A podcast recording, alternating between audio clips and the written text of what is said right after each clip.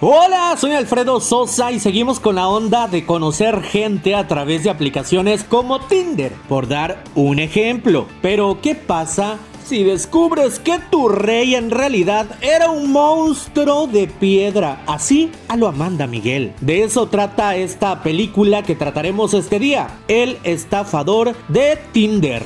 El imputado es un israelí, Simón Leviev, quien a través de Tinder cautivaba a las mujeres para después desfalcarlas económicamente. Tal parece que había encontrado el modelo perfecto de extorsión, su belleza, su reputación en redes sociales y víctimas carentes de amor. Seamos realistas, eso era. Bastaba con hacer match para que este tipo empezara a formular la manera de quitarte de la forma más profesional tus ahorrillos. Son tres historias las que se conectaron y desmintieron a Leviev, quien aseguraba era el príncipe de los diamantes. Y no es que las estafas sean algo nuevo, aquí la variante es que este modus operandi ahora escaló a las aplicaciones rosas.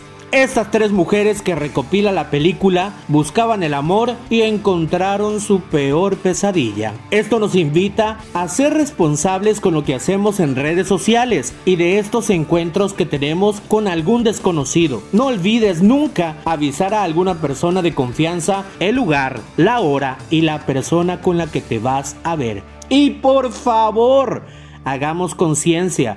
Recuerden que a una pareja ni todo el amor ni todo el dinero. Es muy fácil que caigamos ante las máscaras de redes sociales, una farsa que la gente nos puede vender como real, pero la mayoría es una construcción sin fundamentos. Falsa pues. Ya tienen la recomendación para este fin de semana y a través de ahoranoticias.com.mx pueden seguir los detalles de este estafador que parece que llegará a Hollywood con su historia. Sígueme en redes sociales, soy Alfredo Sosa y esto es Butaca 236. Y me despido porque mi rey era un monstruo de piedra. Adiós, adiós.